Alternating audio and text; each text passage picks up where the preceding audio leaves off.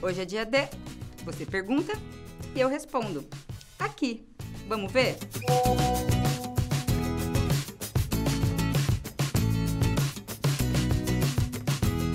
Prof, uma preocupação. Fiquei menstruada pela primeira vez e não quis lavar a cabeça. A minha amiga falou que o sangue sobe para a cabeça.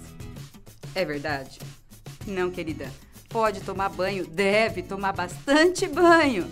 Porque o sangue armazenado durante algumas horas tem um odor característico, que não é legal para quem estiver do seu lado. Precisa estar bem higienizada, bem limpinha. O sangue não vai subir, ele está concentrado no seu útero.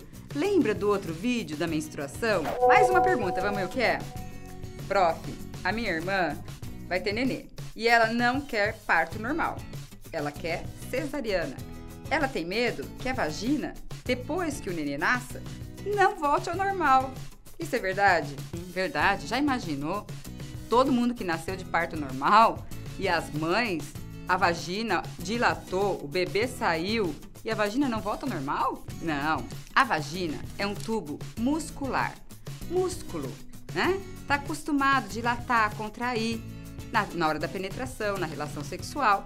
E quando vai ter o bebê, os hormônios responsáveis pelo momento do parto vão agir nessa musculatura. Tanto que o momento do parto é marcado pelas contrações musculares do útero, que vai começar a expulsar o bebê, que já está pronto, e da dilatação do canal vaginal. E isso é muito comum e normal.